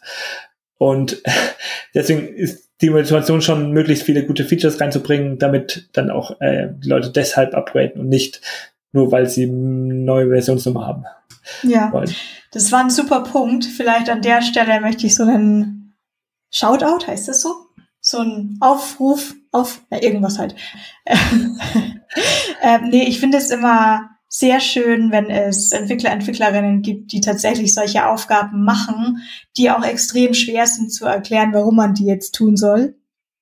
Ähm, Im Sinne von entweder irgendwas refactoren oder was upgraden und wir wissen, das ist einfach normalerweise eine harte Arbeit. Also irgendwie vielleicht so ein Button zu stylen ist dann doch irgendwie cooler und dann sieht man das auf der Webseite und oh geil, hat jetzt einen Schatten oder sowas oder hat jetzt ein Loading Animation, whoop, whoop, geil. Ähm, Entschuldigung. Ähm, und äh, ich finde es immer ganz toll, wenn, wenn Leute sich tatsächlich die Mühe machen und sich dann auch noch dafür einsetzen und irgendwie dieses diesen, diesen Drang haben, Sachen gut zu machen und das dann vielleicht auch noch durchboxen, dass man an diesen Tasks arbeitet. Und wahrscheinlich wird es nicht ganz so oft tatsächlich so appreciated von Leuten da draußen. Deswegen hoffe ich immer, dass Leute vielleicht auch gute andere Leute im Team haben, die ihnen das dann sagen, so, hey, cool, danke. Hm, das ist gut, ja. Ich, ich finde es immer ganz toll, wenn es äh, wenn's eine Person gibt, die halt so für so Bildtooling oder so Developer Experience im Team zuständig ist, die dann so, ja. was, so als Hauptaufgabe hat, irgendwie Sachen, Dependencies abzugraden und äh, das Tooling schöner zu machen für Leute. Ich glaube, das gibt es zu selten. Also ist, ich glaube, das ist eine tolle, tolle Sache und ich find, finde mehr Projektleute äh, sollten das hier unterstützen. so ein Infrastructure Engineering oder sowas, was, wie auch immer das sich nennt. Hm. Ja, müssen die Leute auch Bock drauf haben, ne? Das, ja, ist doch eine coole Aufgabe. Ich find's cool. Ja. ja, aber das ist doch auch das, was ein Projekt am Leben erhält, oder? Also ich meine, man kennt doch absolut dieses typische, man fängt irgendwie so ein Projekt an oder wechselt die Firma, schaut sich diesen Code an, denkt sich, alter Däuschen, wo bin ich jetzt dahin gekommen? Äh, nix maintained, nix dokumentiert, nix geupgradet und dann geht's normalerweise mit Deadline 1 und Deadline 2 weiter und man macht genau den gleichen Mist und dokumentiert das nicht und gradet die Sachen nicht ab und es macht doch irgendwann auch keinen Spaß mehr. Und wir haben doch eigentlich schon, wir sind doch eigentlich schon so ein bisschen verwöhnt in dem Beruf, dass wir was machen können, was wirklich, wirklich Spaß macht. Ähm, und das möchte man sich doch, also finde ich immer, dass man sich das am Leben erhalten möchte, aber vielleicht bin ich auch manchmal zu optimistisch. Die Entwickler wollen das immer, aber die, die, das Projektmanagement, ja, wir haben noch Deadlines und wir wollen noch jetzt ausliefern und wir brauchen noch Features, wir brauchen doch keine Refactorings. Nee, aber es gibt ja auch andere. Es ist nicht, jetzt ist immer viel zu pauschalisiert. Das ist alles. Ich glaube, das ist vielleicht nur äh, hier so ein, wie heißt das? Äh, Vorteil. Man, man freut sich an dem Klischee dann doch manchmal, ja, weil Klischee, es ja, ja, es ist halt auch äh, manchmal, also an einem Klischee ist ja manchmal auch was dran, so ähm, manchmal. So, das heißt nicht, dass es immer und überall so ist, ne? Ähm, und man kann ja auch ein sehr sehr gutes Verhältnis mit seinen Projektmanagern, Product Managern, wie auch immer, ähm, ähm, haben. Ähm, das, wo man dann auch da sehr sehr äh, toll auch technische Features ähm, auf die Roadmap bekommt. Das gibt's ja auch. Ja, ich denke, manchmal ist da doch durchaus dieses Google Lighthouse, ob es jetzt wirklich sinnvoll ist oder nicht, ähm, dann doch ganz ja. sinnvoll, wenn man einfach mal so einen Kreis zeigen kann, der rot ist. So ohne weitere Info. Ne? Was das überhaupt heißt, ist die andere Frage. Aber irgendwie so ein Performance 45 rot ist, ist irgendwie schon mal vielleicht ganz hilfreich beim Argumentieren. Frage ist, ob es man dann tatsächlich auch immer schafft, das irgendwie zu verbessern, weil es natürlich immer Trade-offs sind. Und man, das geht bei mir manchmal so in die Richtung auch wie 100% testen. Also irgendwann ist 100% vielleicht auch doch einfach nicht das Ziel, sondern einfach mal besser als vorher. Da musste ich jetzt äh, auch gerade dran denken mit den mit Webpack und mit Split Chunks und eben diesen ganzen Sachen, dass es ja auch, glaube ich, diese Zeit gab, wo es super cool war, dass man jetzt eben diese Sachen in verschiedenen Chunks ausliefern kann anstatt halt irgendwie so einen 3 Megabyte JavaScript-Datei auszuliefern, aber es dann irgendwann zu Problemen werden konnte, wenn man zu viele Chunks hat und äh, HTTP1 halt irgendwie sein ständiges Handshaking da machen musste, um die ganzen verschiedenen Dateien zu laden. Und das heißt, man hat es vielleicht geschafft, jetzt irgendwie ähm, Lighthouse da hochzubekommen, das sich beschwert hatte über, ey, du hast mir gerade ein 3 Megabyte JavaScript-File geliefert, irgendwie nicht so geil zu, okay, du lieferst mir jetzt äh, 800 Dateien, aber äh, alle mit HTTP1 und finde ich auch nicht geil. Ja, teilweise, ich habe auch immer gedacht, das ist ein sehr großes Problem, dass man irgendwie, man hat ja nur sechs Connections irgendwie und dass es dann mehr als sechs Chunks schon allein ein Problem wären, aber anscheinend ist es gar nicht so schlimm und so bei 20, 30 Chunks äh, auf einmal zu laden ist gar nicht, macht gar nicht so viel aus. Das ist eigentlich noch so okay. Äh, also fällt, fällt nicht von der Performance auf. Und äh, ja, teilweise sind ja auch die Webpack Defaults auch so teilweise optimiert auf äh, Mm, es gibt auch so Limits mit maximal 20 Chunks gleichzeitig laden, nicht mehr splitten und solche Sachen. Funktioniert das dann auch im Zusammenhang mit so lazy loaded Chunks? Ja, das, das funktioniert auch, ja. Also, also man kann auch das genauso splitten. Also das lädt dann, dann mehrere ja. Chunks auf einmal. Ja, das ist ja super cool. Also bei, bei, bei viele Leute, die jetzt gerade in ihrem Single-Page-Application Server-Side-Rendering-Universum da leben, Sowas muss man ja gar nicht immer so machen. Es gibt ja durchaus noch die Methode, ähm, JavaScript einfach beim Client auszuführen und nicht Server-Side-Rendering zu machen.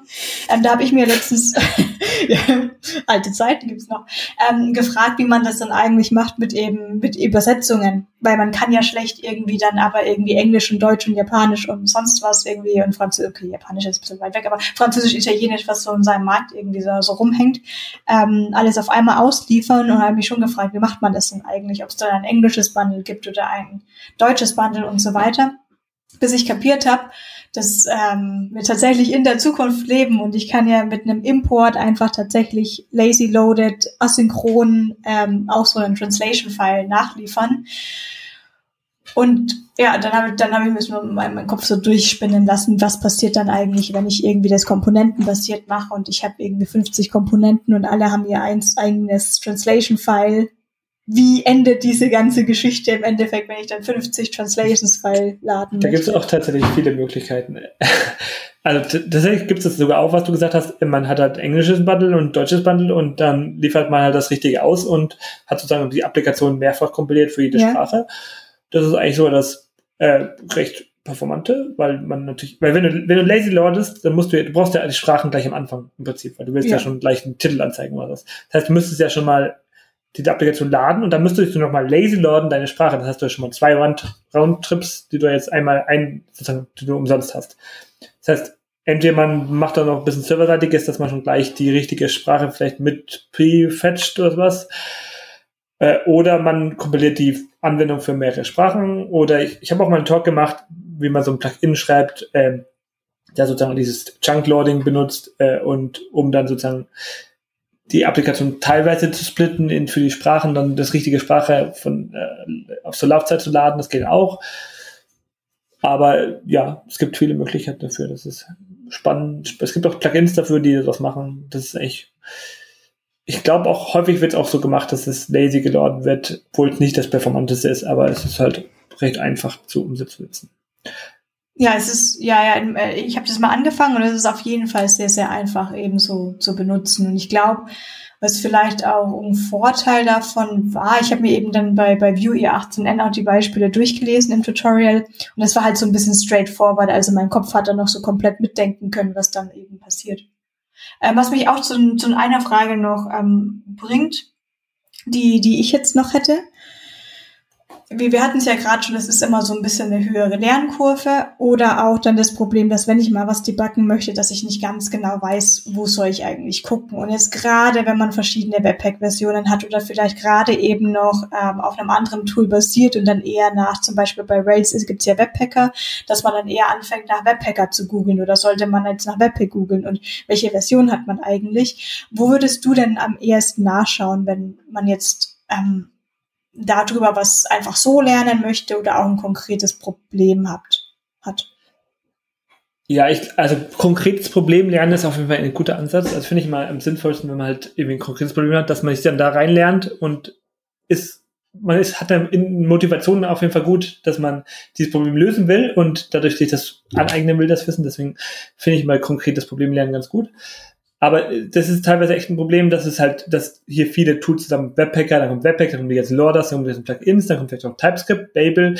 Da gibt es ja für Konfigurationen für die. Also es gibt, es ist immer so ein, ich habe eine Zusammenstellung aus ganz, ganz vielen Tools und deshalb habe ich am Anfang gesagt, dass ich finde es gut, dass man diese steile Lernkurve hat, erstmal verstehen sollte, wie die Tools sozusagen funktionieren, was da abläuft und wenn man, ich glaube, da sich ein bisschen Wissen aneignet über das, dass es halt Lorder gibt, dass es Webpacker gibt, der Webpack benutzt, der den benutzt und da, glaube ich, wenn man ein bisschen Vorwissen hat, hilft es einem ungemein, die Fehlermeldung sozusagen zuordnen zu können und wo das überhaupt stattfindet, was da jetzt genau das Problem ist. Und das macht wahrscheinlich auch dann einfacher, die Probleme zu lösen oder überhaupt zu googeln nach dem Problem. Ja. Aber ich sehe es auch teilweise, dass im Issue-Tracker in Webpack viele Probleme kommen halt, die eigentlich nicht mit uns zu tun haben, sondern mit einem Loader, der halt ein Problem macht oder ein Plugin, der ein Problem macht oder TypeScript-Konfiguration falsch ist. Keine Ahnung. Aber es wird teilweise dann immer alles auf das oberste Tool geschoben. Das heißt, ja. wird dann alles Webpacker zugeschrieben oder Webpack zugeschrieben oder Create App zugeschrieben, diese Probleme, die eigentlich Probleme von anderen Tools sind. Ja, aber es ist, halt, es ist halt schwer, wenn man tatsächlich jetzt in der Situation nicht weiß, wo das Problem eigentlich herkommt. Und wenn die Datei dann einfach webpack-config heißt, dann äh, ist es, ja, ähm, ich hoffe, es wird den Leuten so ein bisschen verziehen bei den Issues, wenn man dann einfach nur die, die Mittelmann, Mittelfrau, Person ist, die sagt, äh, anderes Tool, geh mal darüber, frag da mal nach. Ja, das hilft ja auch. Also man muss ja eigentlich nur einen kurzen ja. Kommentar schreiben, äh, wende dich an das Tool, dann hilft das den Leuten meist auch schon ganz gut. Auch wenn es ein bisschen nervig ist, aber es ist eigentlich ganz okay. Ja. Ist doch auch dann satisfying, dass man ein, ein Issue zumachen kann. Relativ easy. Ja, ich mache die immer nicht zu, ich lasse mal alle offen. Ach so, ach so. Die Leute sollen selber merken, was sie für einen Fehler begangen haben. Nein, eher so, weil ich finde immer Closen so gemein, dann ist es so, nee, jetzt bist du fertig, du darfst jetzt keine Fragen mehr stellen. Geh ich weg. nee, ich, ich lasse es mal als offen, dann, dann, dann wird es immer, nach drei Monaten wird es automatisch vom Bot geschlossen und dann passt das schon. Oder meist schließen die Leute es dann auch selber oder so. Ja, haben halt viele ja. offene Issues, aber ist ja echt wurscht. Ist, ist, ich finde es immer, ich finde es immer zu gemein, Issue zu schließen. Ja. Vielleicht soll ich es mehr machen, aber naja, gut, egal. Es gibt ja wahrscheinlich. Das funktioniert ja auch so. Sicher eine Webpack 5 jetzt Dokumentation, wo man dann schmökern könnte. Ja, das gibt's natürlich auch. Also, die, die mache ich sogar nicht, deswegen ist sie auch ganz gut. äh, da, da, also bei Webpack 1 habe ich sie gemacht und da war sie sehr schlecht und da haben die Leute sehr sich beschwert über die Dokumentation und seit Webpack 2 habe ich wahrscheinlich damals in unserem alten schon gesagt, aber vor vier Jahren haben wir jetzt, wir haben ja Dokumentationsteam und separate Dokumentationsrepository und es wird alles von extra Team gemacht und das, ja, das funktioniert ziemlich gut. Da schreiben auch Leute Dokumentation, die sich mit Dokumentationsschreiben auskennen und nicht Entwickler, die davon ausgehen, dass sie alles schon wissen und wie es intern funktioniert und ja, das ist ganz gut eigentlich. wir haben so einen coolen Prozess. Wir haben immer, wenn man einen Pull-Request macht, dann kann man so einen Haken setzen, muss dokumentiert werden, dann muss man ein Dokumentationsfeld ausfüllen und dann wird es automatisch als Issue dann ins Dokumentationsteam geschickt. Das ist ganz cool. Funktioniert echt ziemlich gut. Erstaunlich gut. Ja. Und cool auch, dass es Leute gibt, die halt Dokumentation schreiben möchten und da halt Bock drauf haben. Ja, das bin ich auch ganz froh drüber. Ja. Vielleicht kann das aber auch so ein Stück weit der Aufruf werden, äh, falls ihr natürlich auch Webpack verwendet ähm, in euren Projekten. Fragen habt, dann äh, gerne, ähm, ihr habt schon gehört, einfach Issue öffnen, ob das jetzt ein Plugin ist, was oben drüber liegt, äh, unten drunter liegt oder was auch immer ist egal, nein, Spaß beiseite. Äh, Wenn es halt irgendwie mal ein Problem gibt, gibt's auf jeden Fall die Issues bei GitHub. Ähm, und darüber hinaus sucht ihr aber wahrscheinlich auch, wie viele andere Open Source Projekte, ähm, dennoch weiterhin Unterstützerinnen und Unterstützer. Ich glaube, äh, ihr wart ja auch eins der sehr erfolgreichen Projekte, wenn es um Sponsoring ging. Äh, mhm. Äh, ich, oder, oder, oder Unterstützung. Ich weiß nicht, ob man Sponsoring in dem Fall äh, so sagt, aber der, ähm, ist das der noch der Fall? Ist schon ganz gut. Ja, wir sind auch mal ganz gut gesponsert, jetzt noch ein bisschen mehr, weil ich ja jetzt für Versal arbeite und nicht mehr, mehr vom Topf Geld nehme. Äh, deswegen sind wir echt ziemlich gut äh, gesponsert. Was nicht heißen soll, dass man nicht mehr sponsern soll, aber äh, wir sind, oh. haben, haben ganz gut, äh, unsere Leute können wir ganz gut bezahlen und das funktioniert auch ganz gut. Sehr cool. Ist ja auch sehr wichtig, so ein wichtiges äh, Tool, was praktisch so viel Infrastruktur abbildet für äh, so viele andere Tools, ähm, wie jetzt beispielsweise Next.js. Klar, die haben jetzt natürlich den Catch gemacht bei Versal, dass sie dich direkt am Start haben. Aber ähm, genau, es gibt ja auch noch sehr, sehr viele andere Tools, die auf Webpack aufbauen und wir haben es, glaube ich, alle äh, sehr, sehr viel verwendet. Ähm, falls ihr dennoch als Hörerin oder Hörer sagt, ähm, ich möchte ein bisschen unterstützen, dann guckt euch das gerne mal äh, an und schreibt uns doch auch mal euren Top-Use-Case in die äh, Kommentare. Verwendet ihr es immer mit Next.js oder ist es ein ganz anderes Tool, Next oder Angular? Angular CLI gibt's noch oder mit Vue, glaube ich, ja, gibt es jetzt Veed, aber es gibt auch den ja, Vue, CLI, CLI gibt's, ja, gibt's auch noch, ähm, ist auch Webpack, Webpacker, ja, gibt's schon ein ja. paar. Es gibt Möglichkeiten, genau, schreibt uns mal in die Kommentare, was eure Lieblingsmöglichkeit ist und warum. Und ähm, ja, ich denke, damit sind wir auf jeden Fall äh, nochmal sehr, sehr gut durchgekommen durch auch die Vorteile, äh, die Webpack jetzt in den letzten Jahren äh, mit sich gebracht haben. Die Version 6 steht ins Haus, hoffentlich ähm, noch ich, ich sage jetzt einfach mal noch dieses Jahr. Es steht ins. Haus, ist vielleicht noch ein bisschen zu früh gesagt. ich habe jetzt auch, wenn wir, falls wir eine WebEx 6 machen, dann würde das das beinhalten. Ich will das nicht hier ja, äh, versprechen. Du hast es angekündigt. Ich habe das schon äh, genau rausgehört. Wir machen das einfach wie bei PlayStation. Wir kündigen da mal was an. Ich, ich, die, nächste, die nächste Version wird auf jeden Fall die Version 6. okay. Das ist ui, gewagte Aussage, ob nach 5 wirklich 6 kommt. Ja, manche überspringen ja Versionen. Das ist ja nicht ja. so unüblich. Ja, ja. So ist es. Und ähm, ich glaube, das bringt uns aber auf jeden Fall auch einen guten Clickbait-Titel äh, ähm, hier für diese Sendung. Webpack ähm, 6 kommt. Webpack 6. Wir können Im davon Anmarsch. ausgehen, die nächste Version ist auf jeden Fall Webpack 6. Das ist auf jeden Fall äh, eine sehr, sehr gute Information. Vielen, vielen Dank, Tobias. ähm, cool, dass du uns das äh, generell hier, das Wissen zu Webpack jetzt ähm, näher gebracht hast nach so vielen Jahren. Also vier Jahre hat es ja vorhin äh, gesagt, 2018, 2017, 2018 war das letzte Mal. Endlich sind wir wieder äh, ein bisschen weiter up to date hier und ähm, ja, ich würde mich freuen, wenn wir dich bald äh, schon wieder begrüßen dürfen ähm, mit einer der nächsten Versionen oder aber auch, ähm, du hast gerade Next.js angesprochen, vielleicht ist das ja auch mal ein Thema. Da gibt es wahrscheinlich noch andere, die es besser interviewen lassen können. Ja, aber ich bin vielleicht der einzige Deutsch, Deutsche, der vielleicht dazu was sagen kann, ja. Ja. Meinetwegen, ich bin immer dabei. Vielleicht dann über Webpack 6 vielleicht. genau, genau. Wir halten das auf jeden Fall mal ähm, im Hinterkopf und auf äh, der Agenda. Und ähm, vielen Dank nochmal. Und an alle Zuhörenden auch vielen lieben Dank. Ihr wisst ja, wo ihr uns findet. Äh, Twitter. Abonniert uns in den bekannten Tools, ne, damit ihr auch immer schön die neuesten Versionen, Revisionen von uns erhaltet. Und wie gesagt, schreibt uns einen Kommentar mit eurem Lieblingsthema vielleicht auch noch. Ihr habt viele Aufträge, viele Hausaufgaben. Äh, bis dahin vielen Dank fürs Zuhören und seid auch nächstes Mal wieder dabei, wenn der Working Draft wieder am Start ist. Bis dahin, macht's gut und tschüss. Servus. Tschüss.